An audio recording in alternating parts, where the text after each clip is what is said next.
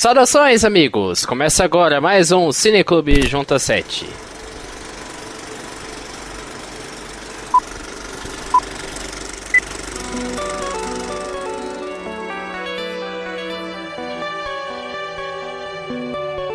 Eu sou Lucas Cabreiro e no Cineclube Junta 7 nós iremos debater filmes conhecidos ou não e que valem a pena conferida. Nesse oitavo episódio, quem tá aqui para me ajudar a debater os filmes selecionados dessa semana está ele, João Vitor Ribeiro. Como vai? Salve galera, tudo bom? Também comigo, Matheus Botura. E aí galera, tudo bem com vocês? E para terminar, temos ela, Watana Melo. Como vai? Vou bem, e você?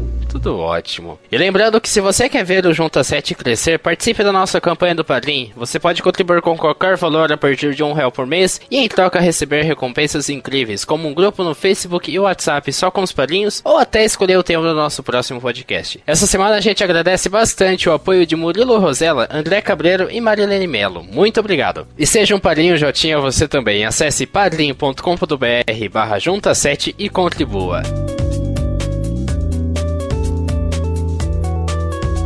E antes da gente anunciar os filmes que serão debatidos essa semana e começar a comentar sobre eles, vamos repassar o nosso ranking do Cineclube Junta 7. Nós assistimos até o momento 14 filmes, esse podcast vai tratar do 15º e 16º filme, mas por enquanto nós temos nas cinco primeiras colocações nenhuma mudança. Nós temos ainda em quinto lugar Nise, o Coração da Loucura, em quarto lugar a Sociedade dos Poetas Mortos, em terceiro lugar o Show de Truman, o Show da Vida, em segundo lugar Na Natureza Selvagem e em primeiro lugar, Silêncio, do Martin Scorsese. Esses são os cinco melhores filmes que a gente assistiu até o momento no, no Cineclube Junta 7. No fim dessa temporada, nós iremos repassar todo o ranking, todos os nossos 20 filmes que iremos assistir nessa primeira temporada. E o 15 e 16 filmes ficaram por escolhas minhas e da Watana. Eu escolhi um filme de 1974 com direção do Terry Jones e do Terry Gilliam, que é Monty Python em busca do cálice sagrado. E eu escolhi No Limite do Amanhã,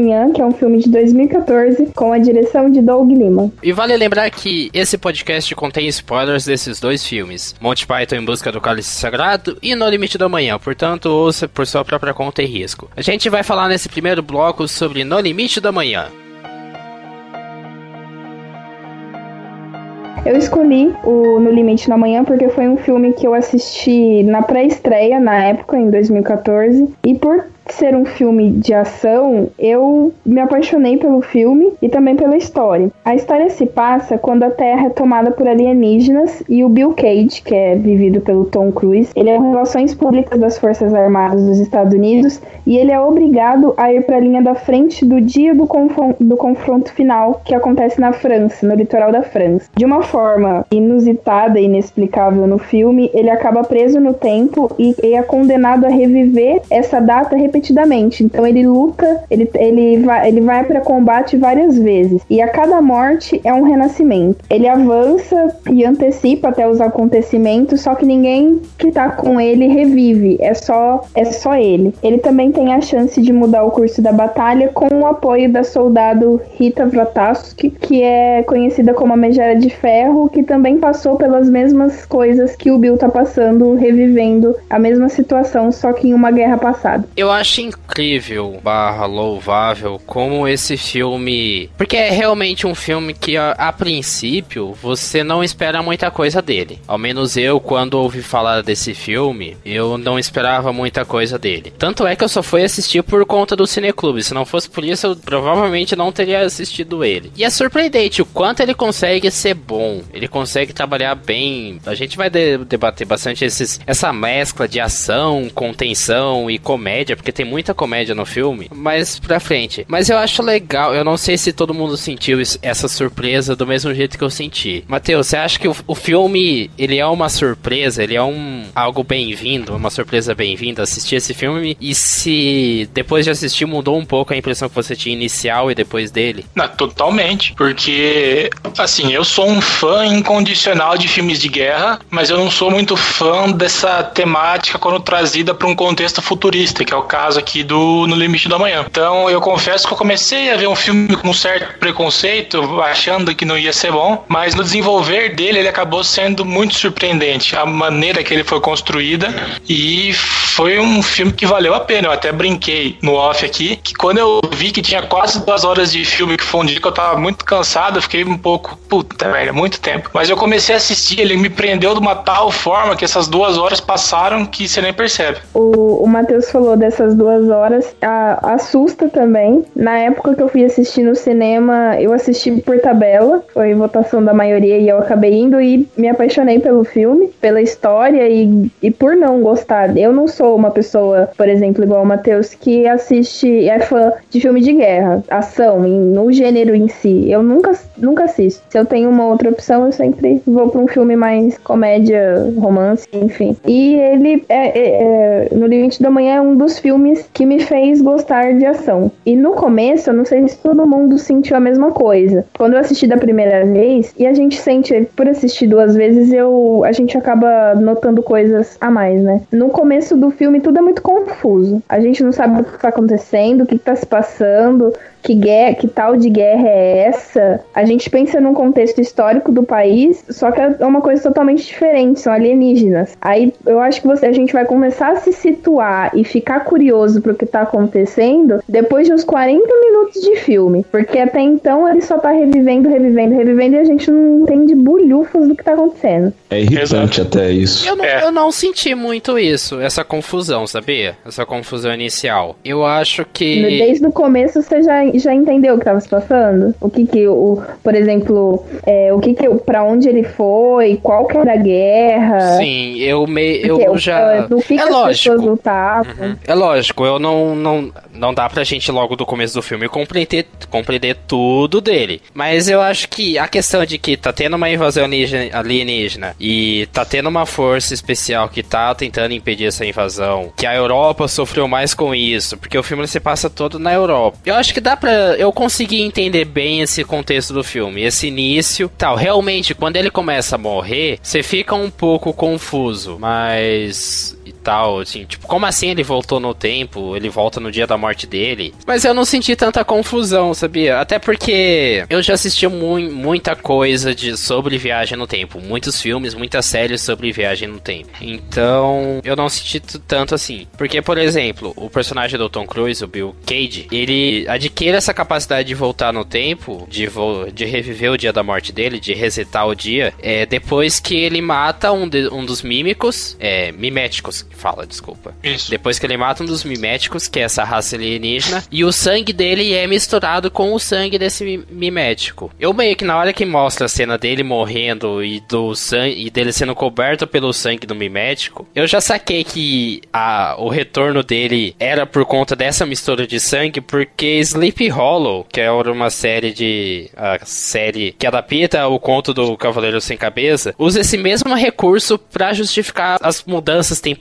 da série. Não necessariamente da forma como é mostrado no Limite da Manhã, mas eles também brincam com isso de misturar o sangue. Então eu meio que, ah, saquei, por isso que ele voltou e tal. É que quando você já tem uma condição, é, tipo assim. Eu já vi muito. Quando você já disso. vê mais, exatamente, meio que você começa a fazer, se faz a associação mais rápida. Eu sou formado em 10 temporadas de Doctor Who, se eu não entender um pouco de viagem no tempo, por favor, né? Eu acho que confusão não seria o termo mais correto correto para esse caso. Que Mas você instiga, acaba meio que né? desconfiando. Sim, o que, o, o que pega no começo do filme é como que ele demora para engrenar, sabe? Nesse Isso contexto da, da ida e vinda desse do dia recomeçar e acontecer tudo de novo, ele tá tentando entender o que tá acontecendo. O filme ele realmente só vai engrenar a partir do momento que o personagem do, do Tom Cruise uhum. ele encontra com o personagem da, da, da Emily Blunt até esse primeiro encontro. E um pouquinho mais pra frente é aí que vai. Mas até ele fica uma coisa tão maçante. Tipo, ele é um filme que é bonito de você ver. A cena que eles fazem da, do dia D, que é da tomada, não tem como você não fazer uma associação, tomadas as devidas épocas, com o resgate do soldado Ryan. Que o, ele começa dessa mesma forma, que é o, o exército americano chegando na praia da Normandia para tentar dominar aquela praia para abrir espaço para os aliados. E no limite do amanhã também é a mesma coisa. Tem toda aquela invasão da praia francesa, então não tem como fazer essa desassociação. Mas ele chega a ser um pouco cansativo, porque ele fica só nessa, nesse enroladinho de, de isso, e fica meio chato, sabe? Até você falar, puta, agora que esse filme vai pra frente,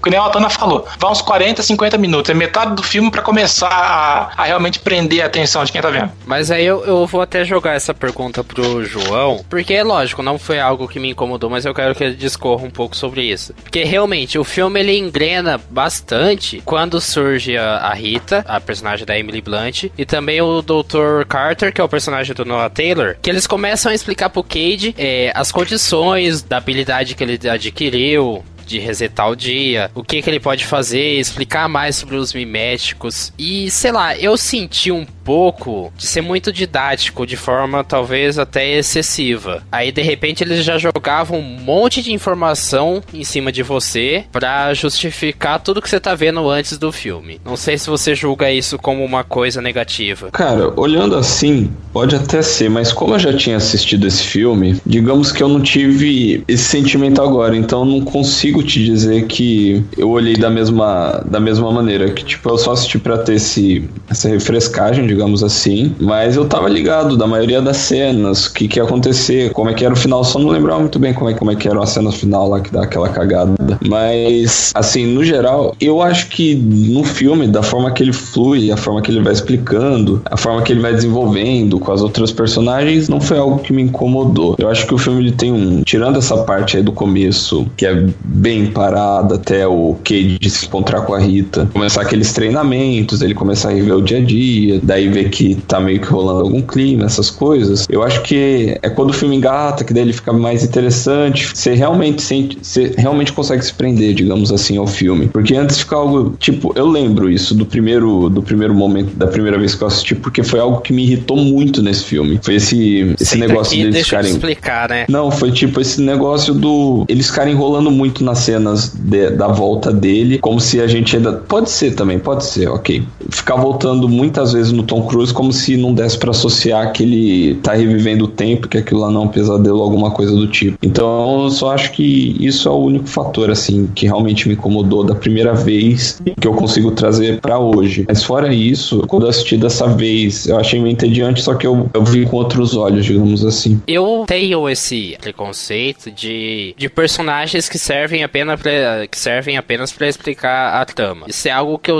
que em diversos momentos ao longo do Cineclube eu já falei, ah, esse personagem ele só serviu para isso, só serviu para explicar a trama, as regras do jogo e o filme ele só funciona em função dele. Só que é um personagem que não tem profundidade, que não faz nada a não ser explicar as coisas. Mas eu percebo que, por exemplo, no caso da, da personagem da Emily Blunt, a Rita, ela sim, ela é, funciona, ela serve para explicar a trama, mas ela tem uma profundidade, uma importância tão grande na trama que ela não se limita apenas a ser a que vai explicar as regras do jogo. Ela consegue ir um pouco mais além. Então, tal, acho que talvez seja por isso que a gente não se incomoda tanto com esse didatismo que tem no filme a partir da entrada da, da Rita e do Dr. Carter para explicar as condições pro Cade. Ó, se você morrer, acontece isso, isso, isso. Se você for ferido e, e fizerem uma, uma transfusão de sangue, você vai perder a habilidade de resetar o dia. Um ponto que eu acho que foi bastante acertado para solucionar esse, para evitar que seja muito cansativo você ficar explicando a trama, foi ter incluído isso num momento meio que de marasmo do filme, um momento mais paradinho assim, que ele. A gente só vai entender quais são as condições do Cade, a ciência por trás dos, dos miméticos, o que eles querem, o que, como eles reagem, lá do meio pro final do filme. Então eu acho que a gente não sente tanto esse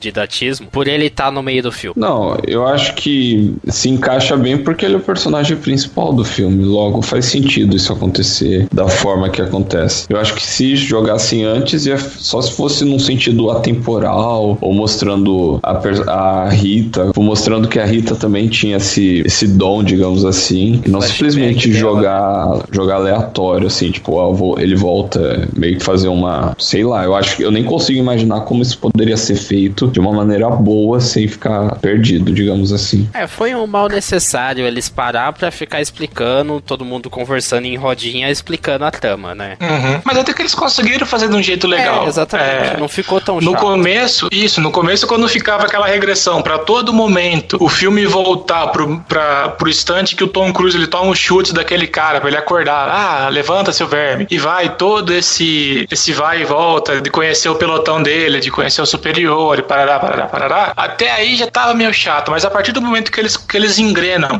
fazendo essa regressão, mas em momentos totalmente diferentes da, da narrativa, aí fica um negócio melhor de você escutar, então não faz tanta interferência essa volta, sabe? São ações que, que valem a pena ser vistas e, sabe, e explicadas, mas sem aquela chatice de ficar voltando para sempre exatamente ao mesmo tempo. E outra, muda diversos... o roteiro, né? É. Muda, assim, tipo, o porquê daquilo. Sim, em diversos momentos ele fala, né? Que ah, a gente já esteve nesse momento, só que até então a gente que tá vendo não sabe que eles já tiveram nesse momento. Não, mas eu acho que o que faz funcionar tão bem também em todas essas regressões é a edição do filme, que é bem certeira em mostrar o que é necessário, a montagem do filme ela é bem certinha, porque é um filme que trata de viagem no tempo, querendo ou não. Então é muito fácil você se perder, o roteiro se perder nas histórias, no que ele quer contar. Então eu penso que o filme ele foi muito bem montado, muito bem editado para contar o que precisa ser contado. Mas eu quero falar sobre a transformação do personagem do Cage. Ele começa de certa forma um tanto quanto arrogante, covarde, e ele muda um pouco a transformação dele. Eu quero que a gente comece a falar um pouco sobre o personagem do Tom Cruise. Eu achei o papel do, do Tom Cruise incrível, não só por ser o Tom Cruise, mas pela, pelo andamento. No final a gente vê um personagem totalmente diferente do começo. No começo ele é só um relações públicas que tá ali, ele, ele chantageia o sargento para ele não ir pra batalha através da, das coisas que ele tem feito, porque ele convenceu um mundo de pessoas a entrarem no, no exército. Por que não fazer essas pessoas pensarem o, o contrário contra o sargento? E a partir do momento que ele vai e, e tá lá no lugar, ele se vê perdido, porque uma que ele não foi totalmente treinado, ele não sabe nada e ele tem que aprender tudo ali. E ele consegue, com força de vontade, garra, e ele abraça, ele tenta salvar o, as pessoas, acaba virando amiga do, da equipe J que ele, ele é apresentado. E no final tem um pseudo romance com a, com a Megera de Ferro, com a Rita. Que eu, eu acho que todo mundo no final do filme torcia para isso, né? Queria muito que eles acabassem juntos. Tanto sim. é que vai ter um dois. Eles acabam juntos em certa parte. Ah, não, sim, sim mas acabam juntos. Eu aqui, tu assim, ali, é nós ele, ele lembra tudo que aconteceu, tudo que ele viveu. Ela não, né? Tá eu bom. gostei que o, o romance deles não toma muito tempo, sabe? O romance da Rita com o Cage. É assim uma parte, de certa forma, importante do filme, do filme, mas não é o foco dele. Não toma espaço, não soa é... forçado não soa forçado, não pega mais espaço do que o necessário. E eu gosto de ver porque um ponto legal da transformação do Cage é que por mais que ele tenha aprendido a ser menos arrogante, a ser menos mesquinho e covarde ao longo da, de todas as vezes em que ele repete, ele morre e repete, ainda assim eu gosto muito daquele momento em que ele para numa casa abandonada junto com a Rita e ele começa a manipular ela fingindo que ele nunca tinha passado por aquilo para não assustar ela, porque ele sabia que aquele ia ser o último momento em que eles estariam vivos, porque ela iria morrer naquele pedaço do dia, naquele momento do dia. E eu acho legal como que, mesmo com toda a transformação que ele teve, ele ainda assim, vez ou outra, por conta dele ficar repetindo todos os dias, eu acho que isso deve fazer um mal, deve desgraçar a cabeça de todo mundo. Eu achei que ele ia ficar louco, realmente. Mas eu acho legal como que, por mais que ele tenha essa transformação de ser mais humilde, ele ainda, no meio do filme, ele tem uma certa recaída vida. Ele volta a ter uhum. uma atitude mesquinha e, e, egoísta de querer salvar ela a todo custo e abandonar tudo o que tá acontecendo e fugir da guerra junto com ela. É, mas toda a, toda a transformação do personagem que ocorre dessa pessoa mesquinha no começo do filme pro ponto que ele termina é muito em conta dele saber o que vai acontecer no futuro, né? Então ele tem a possibilidade de, de corrigir erros ou de tentar acertar de uma outra maneira. É, se não fosse por isso, dificilmente ele, ele teria essa mudança tão grande de, de conduta em, no, no espaço de tempo proposto pelo filme. Eu achei muito legal esse momento do filme. Que, porque eu realmente. Talvez até, foi até uma coisa que eu achei que faltou o filme explorar. Porque eu realmente achei que por conta dele ficar morrendo e revivendo, morrendo e revivendo, ele iria ficar louco. Tipo, ficar pirado, surtar, porque isso deve fazer um foi o que eu falei, deve desgraçar a cabeça de qualquer um. Eu achei que o filme até em algum momento ele iria explorar um possível surto dele. Não sei, não sei se foi uma decisão acertada eles não terem explorado isso, até porque é baseado num livro, eu acredito que o livro não conta esses, esses detalhes assim do, do personagem do, do, Tom Cruise. Não sei, é, João, o que, que você pensa da, do desenvolvimento do, do Cage? Não, eu acho que a Watana falou bem nesse ponto de que você vê um crescimento aí da personagem, tudo. Mesmo de qualquer forma, a gente tem que pegar do começo que ele não queria, de qualquer forma, tá ali. Ele foi o que você falou. Ele, o cara, ele relações públicas, ele tenta te envolver de certa forma, mas ele não queria aquilo. E só depois quando ele vê que ele é a diferença, que ele pode realmente trazer a vitória para a raça humana, que ele decide fazer parte, etc. Mas eu acho que essa essa essa cena dele ficar mesquinho de novo ou qualquer coisa do tipo faz parte do desenvolvimento do filme, porque todo filme tem isso. Primeiro tá tudo assim estático, aí vem o choque, aí a pessoa tem o primeiro assim ato heróico, daí sempre tem alguma coisa que você fala, nossa, que estúpido, cara. Nossa, vai cagar, puta merda. E depois vem a correção, tal, a, a redenção do herói, etc, o sacrifício final e pronto, a terra é salva. Então, eu acho que o desenvolvimento do Tom Cruise no filme ele não foge muito desse clichê, não foge muito desse modelo, digamos, de filme de ação, onde o herói tem que salvar a raça humana ou qualquer coisa do tipo. Que a gente dá pra gastar um tempinho com ela, porque eu adorei o personagem da Emily Blunt. Nossa, eu acho, eu acho incrível. Eu, eu gosto de personagens femininos fortes em filmes, ainda mais em filmes de ação, né? À toa que eu tô pirado no filme da Mulher Maravilha. Mas a Emily Blunt, ela tá incrível nesse filme. Ela consegue entregar boas atuações nas sequências de ação, mas ela também consegue entregar boas atuações em drama e comédia ao longo do filme. Eu acho que não tem muito o que falar da Emily Blunt, né? Sobre tem, a né? personagem dela, no começo do filme, dá a entender que em dado momento, quando ela começa a aparecer no ônibus, quando na primeira vez, né, na, quando ele vai pra primeira vez na pra luta, dá a entender que ela vai ser o, o foco do filme todo, porque é ela que, que é a, a, a guerreira, é ela que é a, a soldado mais forte, a mais instruída, mais treinada. Quando eu assisti pela primeira vez, quando ela apareceu pela primeira vez, eu falei, ah, é ela que vai salvar a guerra inteira, é ela que vai, que vai fazer tudo e vai, e vai dar o andamento do filme. Tipo, o foco seria ela. Só que isso não acontece. Ela é um dos focos, só que não, não tanto quanto o Cade. É, eu gostei da forma como foi bem equilibrado, na verdade, também. A história dela e a história do Cade. Eu, eu achei que funcionou muito bem eles dividindo o protagonismo nesse filme. Os dois eles conseguiram Sim. equilibrar bem e trazer contrapontos, sabe? Porque ele é mais humanizado e mais preocupado com o bem-estar da Rita. E ela, ela quer cumprir o objetivo. Ela é uma soldado. Ela quer cumprir o objetivo dela. Ela quer. Uma coisa ah. que eu não entendi, né? No final, quando eles estão. Quando ela, ela rouba o carro lá com o trailer e eles estão na estrada, ele menciona o nome de Hendrix. E eu não lembro, eu não, ou eu não prestei atenção quem era esse Hendrix, que até ela falou assim que ele morreu. E ele ainda perguntou se ela era apaixonada e tal. E que ela tinha citado em uma dessas, dessa, desses dias que eles viveram na, no Cade, né? Revivendo sempre ela tinha citado esse nome, que até que ela ficou meio, meio reclusa, meio brava e tal. Eu não entendi essa parte, essa situação. Alguém se entendeu? Eu, se eu entendi direito, esse Hendrix era alguém que ela tinha algum relacionamento amoroso na época da batalha, que eu não vou lembrar o nome da batalha. Verdun. Mas que é. Verdun? É. Isso, na Batalha de Verdun, que ela participou e acabou passando pela mesma situação do personagem do Cage, que ela conseguia reviver o dia, tanto que ela acabou salvando aquela batalha. Mas eu acho que ao salvar aquela batalha, ela não conseguiu salvar esse cara aí. Essa, essa memória dela atormentar ela, e ela tava tão íntimo do personagem do, do, do Tom Cruise que ela acaba citando contando nome, né? isso, acaba citando para ele. Tanto que na hora da morte dela, em uma das mortes dela, nos cenários apresentados, ela fala o nome do meio dela e vai falando coisas assim que quando o dia recomeça, ele vai citando aquilo porque ele não perde a memória, já ela perde toda. Uma coisa que me irritou bastante que ela fazia durante o treinamento dele, que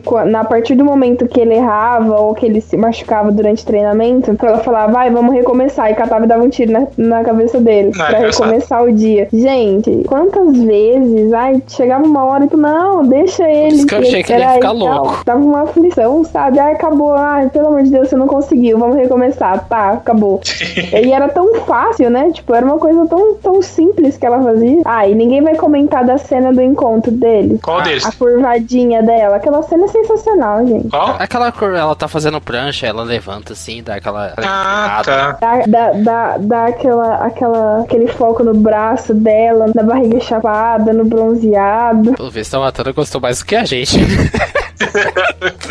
ela é bonita, não posso dizer nada. Detalhe que a Emily Blunt ela ganhou como melhor atriz feminina de filme de ação porradeiro no Alliance of Women Film Journalists, que é um prêmio apenas de mulheres jornalistas premiando filmes que tem foco na mulher, que tem personagens femininas. E ela legal. ganhou esse prêmio. Muito legal. Achei da hora pra caramba. E realmente é uma personagem bastante feminista e empoderada. Isso eu gostei do, do filme. Mesmo ela tendo interesse amoroso, ainda assim, isso não é um limitador para ela. Ela é muito mais além de só a Mas demora pra, pra ficar claro esse interesse amoroso ah, dela. Então, ela é muito mais do que só a protagonista feminina ao lado do o interesse amoroso do Tom Cruise. Ela é muito mais que isso. Sim. E eu acho incrível Sim. o filme ter sabido abordar. E também esse, esse relacionamento amoroso que eles têm é um negócio meio que do, do momento. Porque o Tom Cruise, ele consegue reviver as memórias, então ele pode ter um interesse nela. Mas a cena do, por exemplo, a cena do beijo, que foi uma das últimas cenas dela no filme, acontece, eu acho isso muito mais porque a adrenalina ela tava muito alta pelo momento, porque a chance dela morrer era quase certa, então ela tomou esse impulso e deu um beijo nele, mas não é aquela coisa amorosa e, e melada e, e enrolona, é um negócio que, sabe, foi, aconteceu e morremos todos. A gente tem mais alguma coisa a falar? Da tecnologia, né, gente? Eles tinham esqueletos robóticos para lutar, coisas de última geração, era um negócio alienígena, de onde saiu aquele treco para começar a história. Mas é, isso não fica é, Como, explicado no filme, né? evidente o, é, o, o negócio, a história do ômega, da, do, que é tipo o cérebro de, de todos aqueles bichões lá dos miméticos, uhum. é meio que vago, né? Fica uma lacuna, porque a gente não... O ômega é um alienígena também? Ele é o coração do alienígena, que é? Ele muda de local? É, é, é, é, é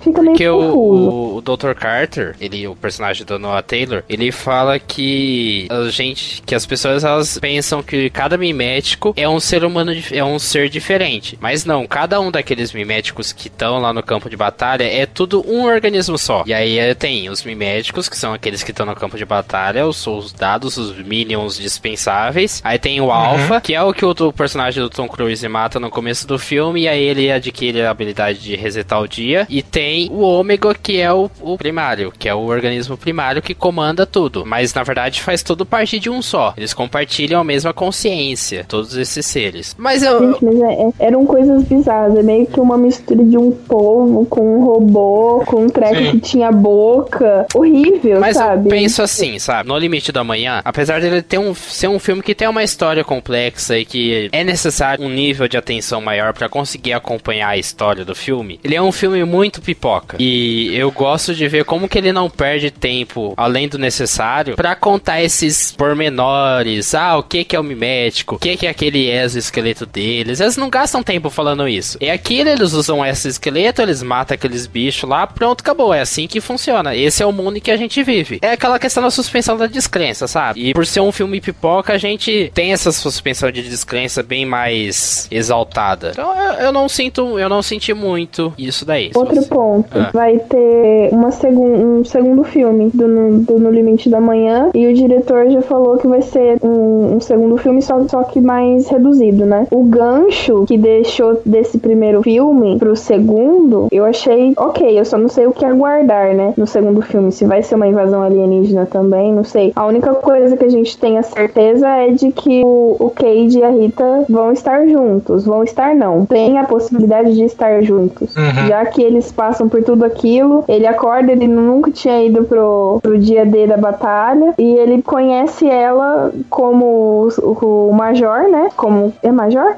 Ele era o Major, né? Não, ele é tenente. Mas aí quando ele acontece fala tudo, Major. ele. É, quando acontece tudo aquilo, ele consegue destruir o ômega, ele. Quando ele acorda no, no mundo resetado, ele já é o Major. É Major? Aí Ah, ele- tá, é verdade. Aí ele conhece ela, dá, ela ainda fala, eu não lembro, não vou lembrar a fala, mas tipo, ela, ela fala assim, tipo, nos conhecemos, ou alguma coisa tipo, sim, senhor, e ele dá aquela risadinha e acaba o filme. Uhum. Esse gancho dá a entender que ele vai tentar alguma coisa a mais com ela ela. Com certeza, no segundo filme. Só que fica a curiosidade do que, que vai.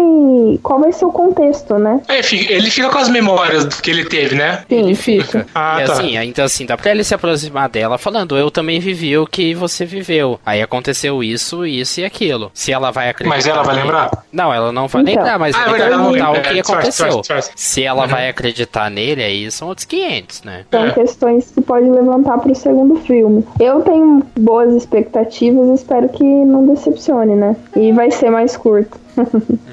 Talvez mais contido também, assim, uma coisa mais que não precisa ser em escala mundial. Ah, vamos salvar a Terra. Talvez pode ser, sei lá, algum resquício do Ômega que ainda tá vivo e quer dar, retomar a invasão da onde parou, ou recomeçar a invasão. Então talvez seja uma Sim, coisa e vai bem que mais conta mais menor. da, da história dessa invasão, né? Tipo, como os alienígenas foram para lá, alguma coisa do tipo. Mas eu acho que o problema disso é que virou um Exterminador do Futuro Gênesis featuring Independence Day 2.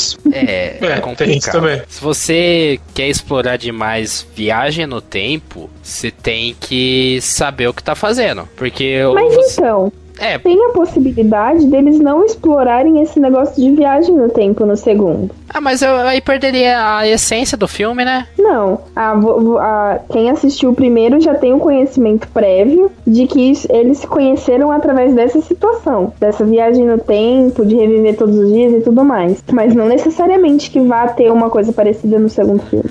Até porque talvez ah, eu me contradizendo. Eu adoro me, me contradizer. Talvez ficaria repetitivo eles abordar de novo o cara repetindo o mesmo dia sempre. E outra nem faz sentido, né? Porque é meio que já você falar, então vai acabar assim. A menos que matem alguém, se faça algo mais wow. É, mas é aquilo. Ou se você Mas eu vai- acho arriscado. Aham, se você vai querer mexer de novo com Viagem no Tempo nesse segundo filme, tenha muita certeza que você vai fazer um De Volta para o Futuro 2. Senão você vai acabar fazendo Exterminador do Futuro Gênesis. Exatamente. Então saiba onde você tá se mexendo, se metendo. Se metendo. É, mas eu acho que a chance disso daí virar um Independence Day 2 é muito grande, viu? Ah, tomara que não. Tipo, eu gosto do Independence Day 2, mas eu acho que cabe ali na proposta do deles. Tipo, ok, teve, a- teve o ataque da nave mãe, agora eles vão. Agora eles voltaram, vai ter o contra-ataque. Beleza, eu até acho compreensível. Agora eu acho que pegar outro filme e fazer isso daí já é, já é meio cagada, sabe? Pisar em terreno que já foi usado e só pra. Porque o primeiro filme foi bom e o pessoal gostou. Mas- Falando É, do limite tá da falando, ó, que o filme vai retomar a história de onde parou. Só que ela não vai pra frente, E porque pra senão trás. eles teriam que mexer com o tempo e os aliens estragaram o tempo. Foi isso que o diretor falou. São palavras dele. Vai ser então no limite do depois de amanhã, né? Alguma coisa do tipo, porque vai ter uma distorção do tempo no novo filme, né? E ele é. Aqui tá escrito que o segundo filme vai ser um prequel do primeiro filme, que é isso. Que vem antes. exato. Talvez esse primeiro filme conte a Batalha de Verdun Pode ser, seria muito interessante. Pode ser, seria interessante também. sobre o ponto de vista da Rita. focando na, na Rita, né? E o, o segundo filme ainda não teve sinopse revelada, não tem data de estreia, mas não deve demorar muito pra ser elaborado. Mas espera, vai ter o Tom Cruise e a Emily Blunt de novo? Vai. Sim. Ah, mas o que, que tem a ver o Tom terceiro Cruise na primeira? Tipo, se vai ser um prequel, não faz sentido o Tom Cruise estar ali. Ué, talvez o que que acontece, pode acontecer. Tom Cruise morre e aí ele volta até na Batalha de Verdun. Mas ele não participou. É, mas aí ele dá um jeito de participar pra encontrar com a Rita. Não, acho que não. Ah, não sei. Não faz sentido isso. É. Só se ele só. Ó, o que pode acontecer? Eles trabalharam essa batalha de Verdun e ele só aparecer no final, sendo o mesmo final do filme 1. Ah, eu acho que. Não, mas não faz sentido com a sinopse. Mas então, a gente já debateu bastante sobre No Limite da Manhã, o que, que aconteceu nesse primeiro filme, o que, que pode acontecer no próximo filme, mas vamos voltar no primeiro filme e fazer uma bela de uma viagem no tempo e trazer as nossas considerações finais e nota de 0 a 10 sobre ele. Matheus, tu começa. O filme me surpreendeu muito. Ele acabou sendo muito agradável de se assistir. A nota só não vai ser maior porque ele enrola muito. Você perde quase meio filme para se desenvolver. Então eu dou um 7. Eu dou um 8. Eu gosto desse filme, acho a proposta dele legal, não inove muita coisa nem nada. Tem um bom enredo, tem um bom, tem um bom desenvolvimento, mas eu acho que tem também seus, suas falhas, como a gente já discorreu aqui. Eu vou fazer companhia no Matheus com um 7. Eu gosto pra caramba desse filme. Ele é um excelente filme pipoca, mas que traz no, no, no roteiro dele um, uma certa complexidade que prende a atenção, que cativa e te instiga a acompanhar. Mas eu senti que ele funcionou muito em função da explicação desses personagens é, mentores da Rita e do Dr. Carter no meio do filme, ele funcionou muito em função da explicação deles. Se não tivesse a explicação deles, não iria ter filme. E eu sinto que ele não soube aproveitar alguns personagens mais secundários. Eu acho que eles poderiam ter dado mais foco ao Esquadrão J, que é o esquadrão em que o Kang faz parte. Mas ele é um filme muito divertido, ele é muito bacana de assistir. Você ri, você fica tenso com ele. Então acredito que um 7 é uma boa nota. Watana? A minha nota pra No Limite da Manhã vai ser 8,5. Por ser um gênero que eu não tô acostumada, eu adorei o filme. Tenho grandes expectativas pro próximo. Só que eu acho que ele deixou algumas perguntas sem respostas. Eu acho que poderia ter trabalhado mais em cima de alguns personagens secundários, dado uma, uma situada melhor em quem tá assistindo. Só por isso é 8,5, senão não seria mais. Qual é os seus comentários e nota? Nota para No Limite da Manhã? Deixa aí nos comentários ou então manda um e-mail pra gente para juntacast.gmail.com. A gente já volta falando sobre Monty Python em busca do cálice sagrado. Monty Python, em busca do cálice sagrado, conta a história do rei Arthur, que está à procura de cavaleiros que possam acompanhá-lo na importante jornada e encontrar o Santo Graal. Para isso, ele conta com a ajuda de Sir Lancelot, o bravo, Sir Robin, o não tão bravo quanto Sir Lancelot, Sir Galahad, o puro e outros cavaleiros que se dispõem a participar da busca real. O filme ele é uma sátira de diversos acontecimentos ocorridos na Idade Média. E eu escolhi esse filme porque a gente está acostumado com um certo certo tipo de padrão de humor, que é o padrão ou o brasileiro ou o padrão americano, que são coisas mais escrachadas, são mais é, visíveis, que você acaba não tendo que pensar muito para dar risada. O que acaba sendo totalmente diferente com o humor que o Monty Python faz. Então eu queria saber é, se vocês acharam esse estilo de humor muito diferente, se é uma coisa que agrada para quem não conhece de primeira, ou se é um tipo de humor que você precisa de mais tempo ou mais obras para realmente começar a apreciar? Ah, eu gosto de, desse tipo de humor, eu gosto de humor negro, etc. Então eu gosto. Eu vi piada em tudo. Muito bom. É que assim, eu já conhecia Monty Python. Eu nunca assisti esse filme. Eu, eu, nunca tinha assistido Monty Python em busca do cálice sagrado. Mas eu já conhecia o trabalho deles e tal. Então para mim não foi surpresa eu encontrar o tipo de humor que eu encontrei. Ele é um, ele é um humor que beira o absurdo, nonsense. É completamente sem conexão com realidade. Com a, é, idiota, algumas pessoas diriam. Mas ele é completamente sem conexão nenhuma com a realidade. Ele é completamente desprendido da realidade e absurdo. Então, não foi surpresa para mim. Você sente mesmo as, essa diferença. Por mais que você conheça, você sente ainda a diferença. Você meio que questiona se aquilo lá é realmente engraçado, se a piada envelhece bem. Mas uhum. não foi um problema para mim. Uma pergunta. Duas perguntas, na verdade. Pergunte. Pro Matheus. Por que você pega filme sempre tão velho, porque o filme ah. é de 1975. E porque o humor nesse filme, na época, ele foi compreendido, será? Porque se hoje, sei lá, tipo, as pessoas podem ter achado um, um filme meio tosco, sem pele sem cabeça e tal. Hoje em dia, com o passar dos anos, a, a gente pode compreender melhor o filme, qual foi a mensagem a se passar. Só que na época deve ter sido um, um pouco diferente. Uhum. Alguém pesquisou alguma coisa sobre isso? Na verdade, bom, respondendo às perguntas É, não sei, eu tenho a percepção que filmes antigos eles acabam rendendo mais para um programa que nem esse. Por exemplo, eu vou trazer um, um filme de comédia que nem As Branquelas, sabe? Não vai ser uma coisa que vai ter um. não vai render tanto, por mais que a gente goste do filme. Então, eu acho que às vezes um, um olhar mais antigo, por ser uma escola de cinema totalmente diferente dos modos que a gente está acostumado, pode acabar sendo é, um papo mais legal da gente desenvolver. E o porquê do, do Monty Python é que assim, eu sempre segui muitos comediantes em redes sociais. E é, eu não sei dizer quantos ao certo, mas muitos deles é, sempre falam que uma das referências de humor é Monty Python. Que, para quem não sabe, o Monty Python, além desse filme, ele é um grupo de humor britânico que de 69 a 74 tinha um programa na TV britânica que chamava Monty Python's The Flying Circus. Então era um, um programa de sketch que é uma coisa muito comum do humor britânico. Tanto que a maior referência que a gente tem de lá é o Mr. Bean, que é um programa totalmente de sketches, fazendo um comparativo com o Brasil, só que como são humores diferentes, seria mais ou menos o Zorra Total, que trabalha com sketches, cada, cada cena é uma historinha. Ou então, eu falaria os Trapalhões. Também. Trapalhões também eram, não era? É, os Trapalhões, o, a família Trapo também, que é uma que é bem antigo. Eu, eu falei Zorra Total porque é o pegar Estados Unidos Sim, também. sim, é, é, tá vendo? Exemplos é o que, que mais tem. Talvez choque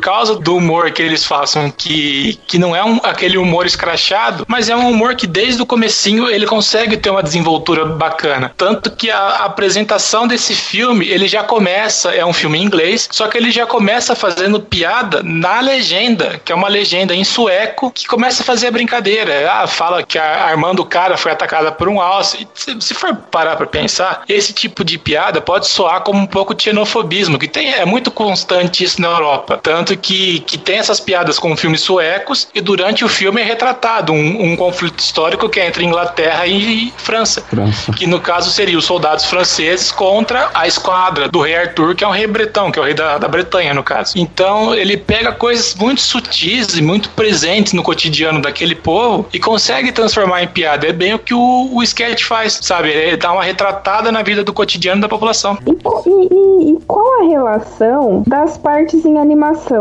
Partes em animação, pelo que eu sei, é, uma, é porque era uma coisa constante no show de humor deles. Então, a maneira que. Tanto que uma coisa que é bem famosa, quer ver? Deixa eu ver aqui. É uma, uma arte que era famosa no, no nesse programa que eles faziam é o pé do cupido. É, é que, pra falar a verdade, eu nunca vi Monty Python, nenhum, nenhum dos episódios, mas pelo que, que eu li, fica presente nisso. Então, eles adaptaram, trouxeram uma coisa que era recorrente no show deles para um filme que foi escrito, dirigido e, e atuado por eles mesmos. Uhum. Isso então, eles meio que juntaram. Que, Isso sem hum. falar que as animações elas ajudam a remeter a ideia de que eles estavam fazendo um conto da era medieval. Sim. Porque, por exemplo, um conto de fadas, um conto, uma história das aventuras do Rei Arthur e os Cavaleiros da Távola Redonda. Você pensa nisso, você sempre pensa naquele tipo de, naquele tipo de escrita meio gótica, não sei se é isso. O pessoal do design Sim. me ajuda, obrigado. Sim. Aquela escrita gótica com aquelas letras rebuscadas, aquela arte que parece meio que um afresco passado pro papel, por exemplo. Uhum. Eles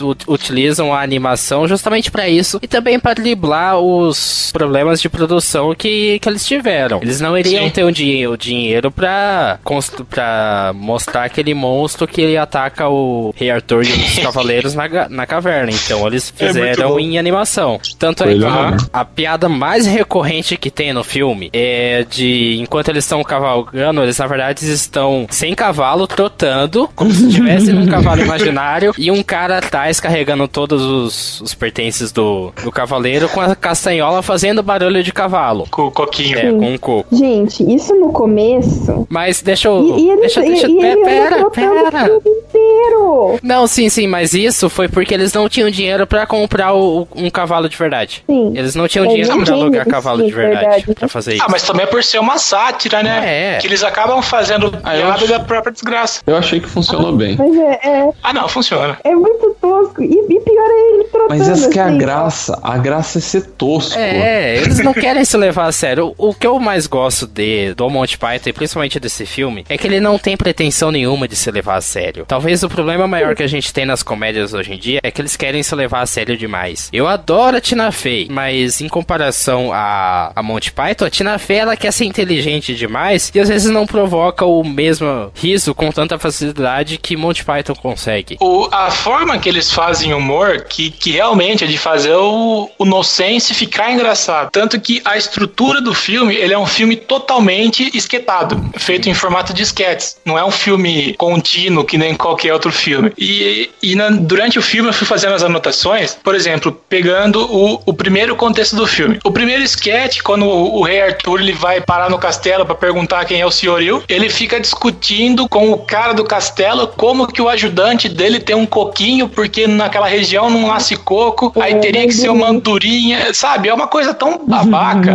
mas a forma que é construído o diálogo acaba sendo engraçado. Sim, pois mais pra frente no filme, aparece um cara com um passarinho, uma andorinha, jogando ela, fazendo ela levantar voo com um coco amarrado na pata dela. Sim. Pra fazer Eles isso foi uma essa sacada história da muito andorinha africana, da andorinha europeia até o final do É filme. muito, muito esperto essas brincadeirinhas que eles fazem. Sim, a brincadeira dos, dos trabalhadores lá que estavam no campo com lama, ele querendo falar, não, porque eu sou o rei da Grã-Bretanha, mas daí são os trabalhadores é, sindicalistas, anarquistas. Mas eu não votei em você, como que você foi eleito? E daí tem toda a explicação. É, são coisas muito babacas que funcionam muito bem. Que coisa mais imbecil e engraçada nesse filme do que o duelo com o Cavaleiro Negro? Nossa, é muito bom. É fantástico, cara. O personagem do Cavaleiro Negro, ele é um cavaleiro que não quer deixar ninguém passar, todo mundo que, que tenta passar ele acaba matando, mas como é o Rei Arthur, que é o pica do negócio, acaba sendo um duelo em que ele acaba perdendo. Só que toda vez que ele vai perdendo um membro, que nesse duelo ele perde os dois braços e as duas pernas. Mas ele sempre fala: Não, isso foi só um corte superficial, vem cá, não sei o que tem, não sei o que tem. Conta aqui, seu A-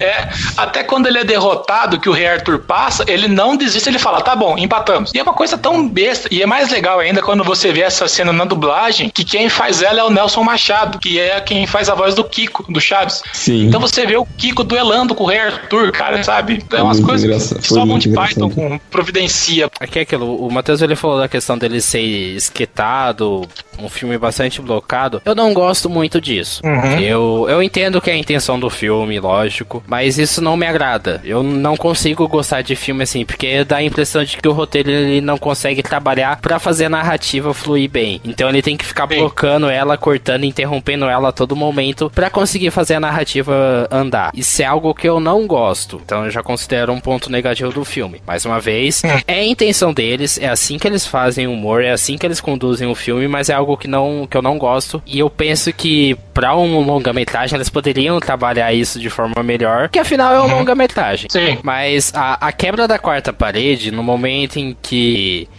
aparece um historiador, começa a explicar sobre o contexto histórico do rei Arthur e a história dele indo atrás do, do Santo Graal, é sensacional, porque é aquela piada super sutil, tá, nem tão sutil assim, mas é uma piada que você acha, ah, o cara ele foi, ele acabou morrendo, sendo atropelado pela, pela comitiva do rei Arthur. O historiador lá é uma brincadeira, é uma quebra da quarta parede. Até aí tudo bem. Mas ao longo do filme inteiro, mostra a esposa do historiador encontrando o corpo, ela chamando a polícia, a polícia chamando o detetive, o detetive Investigando. indo- investigando, revistando o, o Lancelot e até Verdade. culminar no fim do filme. É uma piada que você não esperava engraçado. que viria de- disso. É uma piada que acaba evoluindo e que é construída com cuidado ao longo do filme inteiro. Eu acho bacana essa, essa forma do filme pensar a piada lá no começo pra gente só ter a catarse dela lá no fim. A gente só ter a Sim. a- o riso lá no fim. Mas é legal fazer uma comparativa com um filme brasileiro, que o, o Porta dos Fundos do Contrato Vitalício, apesar dele não ter essa proposta de ser um filme baseado totalmente em sketches, ele dá a impressão de ser um juntadão de sketches que eles fizeram um bem mexido pra tentar parecer um filme de verdade. Porque são personagens muito estereotipados e acaba não sendo tão agradável de se ver. E diferente do Monty Python, eles evidenciam que aquilo lá são todos esquetes, mas pelo menos para mim, da maneira que foi construída, fazendo, contando as pequenas historinhas entre cenas principais, fazendo uso de animações e aquelas telas de, de transição, é, acabou ficando muito bem da maneira que ele foi construído. Tanto que ele tem um, mal, pouquinho mais de uma hora e meia, e, e se fosse mantido esse ritmo, eu tava gostando tanto, eu me diverti tanto vendo esse filme, que se ele estivesse perto das duas horas, eu não ia ficar chateado. Foi uma surpresa tão grata, porque eu já tinha visto esse filme, só que eu não tive uma boa experiência com ele. Talvez porque eu vi dublado, eu não sei explicar o certo porquê. Mas agora que eu vi esse filme, ele pareceu para mim outro filme. Ele envelheceu tão bem que, nossa, que filme da hora, cara. Eu fiquei muito feliz de ter feito essa escolha. Eu... Por mais complicado que o humor seja. Eu tenho minhas dúvidas com ele, sabe? Porque uhum. é assim, eu gosto de Monty Python, só que às vezes eu acho, acabo achando Monty Python em busca do cálice sagrado e todos os outros filmes dele, A Feita de Brian, é, Monty Python Sentido da Vida, eu acabo achando isso tão legal, porque eu entendo o contexto, porque a gente entende quem foram eles, quem foram essas pessoas, mas se a gente tirar isso daí, o que, o que sobra são piadas que envelheceram. Eu não tenho tanta certeza assim se o filme envelheceu bem. Igual outros exemplares de, de comédia, talvez até a gente citou antes de Volta para o Futuro. De Volta para o Futuro pode ser um exemplo de filme de comédia, tá certo que ele é mais aventura, comédia, que conseguiu envelhecer bem. Uhum. Tô pegando o exemplo mais esdrúxulo da face da Terra é que eu ficou De Volta para o Futuro na minha cabeça. Eu não tenho tanta certeza se ele envelheceu bem, igual você falou. Eu acho que as piadas envelheceram. Não envelheceram mal, mas elas envelheceram. Elas perderam a força que tinham na época. Muito, em grande parte também por, por conta disso. Por, pelas piadas serem um reflexo e fazerem parte do contexto daquela época. É que pro contexto do Monty Python, por ser um filme que vai fazer críticas à sociedade da época, ele não teria nem como não envelhecer, né? Muita coisa vai acabar se perdendo no meio do, do caminho, mas eu acho que a grande maioria, pelo menos na minha visão, ela acaba se salvando por, por ser uma coisa atemporal de não ficar é, preso em, em coisa quente, por exemplo, em coisa factual. Então, a partir do momento que, que, lógico, talvez na época que ele foi lançado, ele seria muito mais engraçado do que ele acaba sendo engraçado pra gente hoje em dia, que vive um contexto de sociedade totalmente diferente. Mas ainda assim, ele é um filme que ele alcança o êxito naquilo que ele se propõe, que é fazer a galera dar risada. Porque é um filme de comédia, não tem como não, não fazê-lo. É, Watts, você que não tinha esse contexto do Monty Python, discorre aí sobre isso de envelhecer bem ou não. E se você compreende o fato da gente ter, acabar gostando mais por já ter esse conhecimento prévio do Monty Python também. E por que você não gostou, Sim. Watts? Eu não gostei porque o filme é tosco. Por quê? É tosco assim. As piadas são tão, tão, tão ruins que não tem graça. Como não, não? sei. Em alguns certos momentos, óbvio, teve engra foi engraçado. A gente entende um contexto, só que eram piadas subliminares. Não era uma coisa tipo o coelho matando pessoas. Gente, ah, não. Na hora que apareceu isso, minha mãe levantou da. assistir com a minha mãe esse filme, né? Porque minha mãe agora ela quer assistir todos os filmes do Cineclube. Ah. E ela sentou pra. Uma, no começo ela já ficou. Ela já, pra ela já podia ter desligado com a piadinha da legenda. Demorou demais. Concordo com ela. Podia ter feito uma piada de um outro jeito, mas você fica ali esperando, aí na hora que você acha que vai, não vai. Aí na hora que você acha que vai, não vai. E assim fica. Aí na hora que apareceu o coelho matando gente, a minha mãe levantou da cama e falou: Não, pra mim tá bom, já deu. Mas eu, nesse caso. Eu continuei é... pra, pra coisar. Sim. Mas eu entendo o que vocês gostam, o que vocês entendem. E, eu entendo que vocês são retardados, né? Graças, graças. Tudo trouxa. Porque vocês têm esse conhecimento prévio. Eu é não sabia. Tem, que a gente eu tem senso de humor idiota mesmo. Também. Eu não, não tinha esse conhecimento prévio prévio. Do, era de um grupo humorístico? Sim, eu não era sabia. Inspirar? Ah, então, João, desculpa, você tem humor péssimo. Watana, você já tá comigo no podcast há sei lá quantos meses. Você ainda não reparou isso. Ah, não, reparei em todas as suas piadas. Só que oh. as suas piadas ainda são melhores que o filme, juro pra você. Ah, não, não, só uma ofensa. Ah, então, gente. Não, mas, oh, eu, eu entendo o seu ponto de vista, mas eu, eu acredito que daqui a alguns anos ou daqui a alguns meses, talvez se você acabe topando de novo com o Monty Python em diversos momentos, provavelmente daqui a dois meses eu vou passar para você a sketch da piada mortal, da, a piada mais perigosa de todos os tempos, que é uma sketch clássica do Monty Python Python e é incrível. E provavelmente você vai começar a ver com outros olhos. Porque realmente é um tipo de humor que ele só funciona bem por conta do contexto dele. Por conta da importância que ele tem para a formação de comediantes até hoje em dia, sabe? De gente que escreve humor, de gente que trabalha humor. Ele e só uma coisa, outra coisa. Disso. É. O filme não tem uma história. É, no, no, começo, a única coisa que a gente tem um gancho que para prender todas essas, essas sketches no filme é a encontrar o, o Santo Graal. Só isso. Mas essa é a história, ué. Assiste tá de novo, bom, que assistiu errado. Além disso, o que tem mais? Além disso, nada. Ele conta, ele conta a saga do herói que tá em busca disso. Então tudo que é passado no filme são percalços que ele passa até chegar onde está o Santo Graal. Que ele chega até onde está o Santo Graal, só que assim como grande parte do filme, eles trabalham com um contexto inesperado. Você acha que vai acontecer alguma coisa, acontece outra. O próprio caso do coelho, quando o mago ele fala que tem uma criatura nefasta que guarda aquela caverna, a sua cabeça automaticamente cria o que vai ser o quê? Vai ser aquele monstro da animação que vai perseguir os caras. E no momento que aparece um coelho, sabe, todo aquele seu pensamento é desconstruído assim, ó. Ah, eu não gostei, gente. No final, então, o que final é aquele? Não tem final. É porque então, é o inesperado.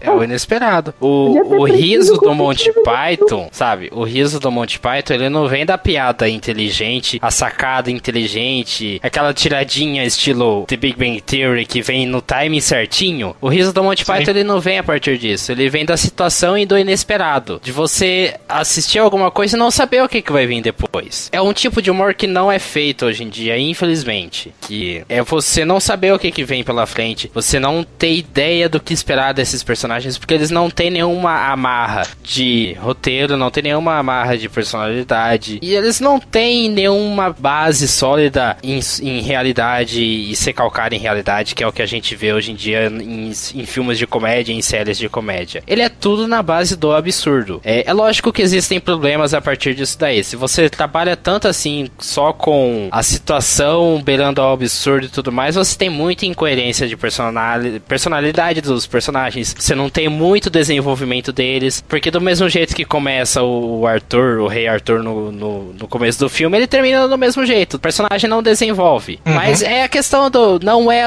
isso que o filme quer. Ele quer provocar o riso em você e fazer você questionar pelo absurdo, pelo inesperado. Ele não quer ver, mostrar a jornada do herói, a transformação do rei Arthur numa pessoa nobre a partir do momento em que ele encontra o cálice sagrado. Ele quer mostrar o absurdo de. o absurdo e o inesperado de quando você acha que vai acontecer a guerra principal. Na verdade, tudo isso é interrompido porque a polícia descobre quem foi que matou o historiador lá nos primeiros 20 20 minutos do filme. A, a queixa da Watana é faz sentido, realmente, porque foi o que eu falei, é um filme que depende muito do que a gente conhece antes do Monty Python. É, mas voltando à questão do, do inesperado, o inesperado do filme é quando o guardião da, o guardião da ponte, ele acaba fazendo uma pergunta que ele não sabe e ele é pois é. jogado é. Pra, pro abismo. Isso é o inesperado, você não imaginaria que aquela situação de que tinha uma figura mística na ponte que impedia a passagem dos cavaleiros do Rei Arthur a menos que eles respondam corretamente uma pergunta, você não imagina, imaginaria que o próprio guardião da ponte ele iria cair dentro da própria cilada dele. Ou todo o arco do, do príncipe Herbert que ele tinha vontade de cantar e ele não queria se casar. Sim. Os cavaleiros que dizem Ni também.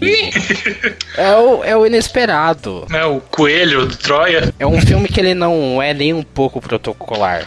Ele não é nem um pouco comum do que a gente vê. Não dá nem para falar que é um filme, sabe? E é algo mais. Não dá pra falar que é algo além, mas ele é, ele é uma coisa completamente diferente do que a gente conhece. Para o bem ou para o mal. Pois é um ponto que eu quero trazer que eu acho muito interessante hum. é que tava lendo algumas curiosidades sobre o filme e Terry Gilliam que é o diretor do filme, ele falou que nas sessões de teste ele percebeu que era mais comum as pessoas darem risadas em piadas que não havia trilha sonora. E nas piadas em que tinha trilha sonora, ele percebia que a incidência de risadas era bem menor. E eu achei muito legal porque ajuda até a gente trazer de volta o que a gente falou sobre trilha sonora no podcast sobre Homem de Ferro, quando a gente comentou sobre Homem de Ferro e o uso da trilha sonora. Para você ver como que o uso da trilha, a opção por não utilizar a trilha sonora em Monty Python em busca do cálice sagrado foi mais é, benéfico para o filme, para ele conseguir atingir o objetivo dele, que é provocar o riso. Então eu acho Sim. isso bastante interessante. Eu realmente não percebi muito o uso da trilha sonora. O uso da trilha sonora para mim foi só para marcar tempo, para marcar passagem de tempo. O, no começo do filme que tem um musical, quando eles chegam, quando junta todo o grupo, eles chegam até Camelot, que é onde é a base do, do Rei Arthur, ele fala assim: "Ah, vamos para Camelot". Aí começa todo aquele musical de outros cavaleiros falando por que Camelot é bom, não sei o que tem, o que acontece lá, como se fosse meio que um flashback. Aí volta a citar pra eles: "Ah, Camelot é uma coisa idiota, vamos embora". A gente já debateu bastante até sobre Monty Python em busca do cálice sagrado, brigamos bastante sobre ele. Então vamos para as nossas considerações finais e nota de 0 a 10. João? Então, Monty Python eu vou dar 9. É um filme muito engraçado, é um filme que para mim não envelheceu com o tempo, é um filme que eu, se eu assistir hoje, assistir daqui dois anos, assistir daqui 10 anos, assistir com qualquer, sei lá, qualquer tempo eu vou dar risada, porque esse é meu senso de humor, então eu curto pra caramba. Claro, e tipo, não tem como você falar o filme erra aqui ou o filme erra ali, porque tipo, do meu ponto de vista, quando o filme se propõe a ser idiota, você não consegue ter algum, algum senso crítico para avaliar, porque é isso, piada não tem, digamos, limite. Piada não é algo que você consegue analisar com senso crítico. Tanto que quando você faz uma piada e alguém leva mal, você fala, pô, mas era uma piada, pô, mas era isso. Ou seja, você meio que tem que abstrair desse seu eu racional, seja tipo de ver um cara que perde um braço lutando, ou animal, um pato voando no meio do monte de cabra e vaca de borracha, ou um coelho que chega lá e arranca a cabeça. Respira. É muito bom esse filme. E, tipo, meu pai já tinha me dito esse, desse filme, ele já me mostrou a cena do Cavaleiro. Tipo, é um filme que, cara, para mim tem piada, por isso é nove. É um ótimo filme. Matheus? Olha, eu acho que o João já falou muito bem de ressaltar as qualidades do filme. Como eu falei um pouco mais cedo, foi uma experiência, apesar de eu já ter visto ele, foi totalmente nova para mim. Eu me diverti muito mais agora do que a, a, primeira vez que eu vi esse filme. É, realmente, ele pode ficar um pouco datado por ser um filme com mais de 40 anos, mas ainda assim ele me divertiu do começo da legenda do primeiro, do primeiro quadro até a prisão do Rei Arthur, por tudo que passa, e eu também vou acompanhar o João com 9. Eu vou ir completamente na contramão de vocês. Não, eu vou dar um 5 para ele, porque foi o que eu falei, ele depende muito da gente conhecer o Monty Python. Ele é um filme que ele envelheceu e eu não tenho certeza se ele envelheceu bem. Isso ainda permanece uma incógnita para mim. Eu vou ver se eu assisto os outros filmes do Monty Python para conseguir pensar melhor sobre ele, mas para mim ele é problemático, porque eu não gosto, eu não consigo comprar essa ideia de um filme blocado, cheio de sketch, mas ele tem as piadas funcionam para mim porque eu conheço a história do Monty Python, eu entendo um pouco o contexto dele. Então funciona para mim nisso.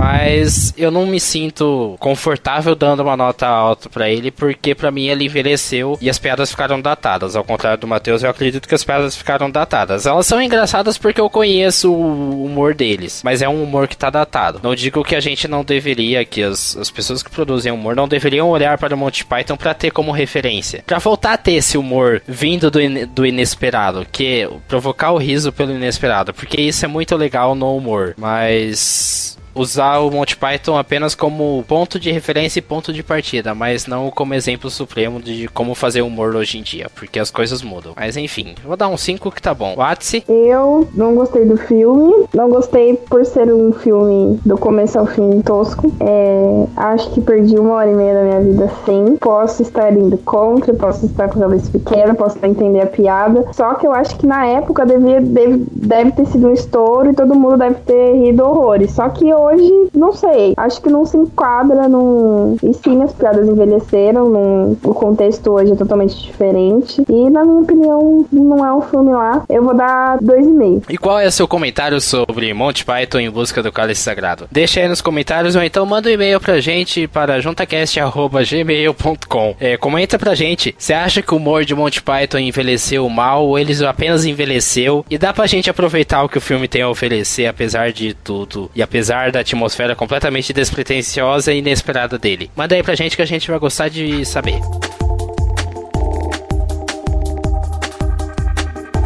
Pois bem, próximo Cineclube, quem irá selecionar os filmes será eu e o João. Eu vou trazer um filme de 2001, dirigido pelo Baz Luhrmann, que é um, o primeiro musical que a gente vai debater aqui no Cineclube. Eu vou trazer Moulin Rouge, Amor em Vermelho, que tem o Ian McGregor e a Nicole Kidman no elenco. É, João? Bem, pessoal, e eu vou trazer a primeira animação pra cá pra vocês. Boa. Eu vou trazer Batman Piada Mortal, que lançou em 25 de julho de 2016, que foi dirigido pelo Sam Louis e que é inspirado na HQ, inspirado, essa palavra é importante, inspirado na HQ do Alan Moore, que é super super relevante aí no, no universo dos Aclamada. quadrinhos, com tema polêmico, exatamente, muito aclamada também. E a gente vai conversar um pouquinho desse filme que a gente, a gente fala na semana que vem. Mas eu acho interessante eu trazer, a gente debater Moulin Rouge, porque ele é um filme que, assim como Monty Python em busca do Cálice Sagrado, ele preza muito pela estética e pela linguagem. Só que não necessariamente, do mesmo jeito que o Monty Python fez, porque Moulin Rouge e o Baz Luhrmann, sim, em todas as obras dele, ele preza muito pelo teatral, pelo poético e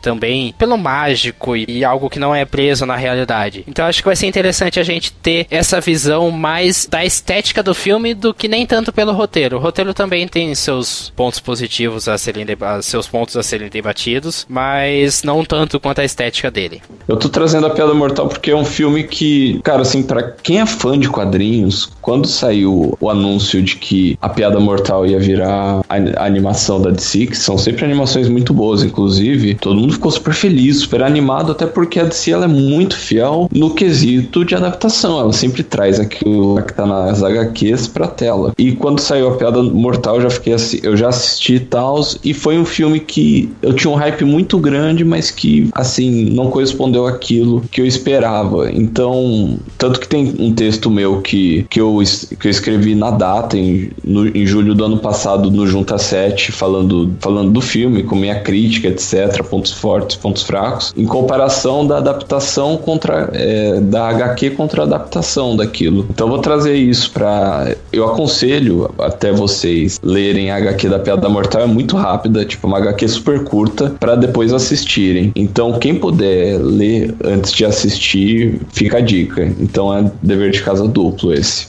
E se você tem alguma sugestão, comentário ou dica de filme pra gente debater aqui no Cineclube, manda aí nos comentários ou então para o e-mail juntacast.gmail.com. Não esquece de acompanhar sempre o feed do podcast, toda semana agora com um podcast novo. Numa semana o Cineclube, na outra semana o JuntaCast. É, acompanha também o podcast pelo SoundCloud ou então pelo iTunes, Podflix ou, na, ou YouTuner. Acompanhe também o Junta 7 pelas redes sociais, Twitter, Facebook e Instagram e também pelo site junta7.com.br. Cineclube Junta 7 fica por aqui, muito obrigado e até a próxima. Tchau! Falou? Tchau. Até a próxima.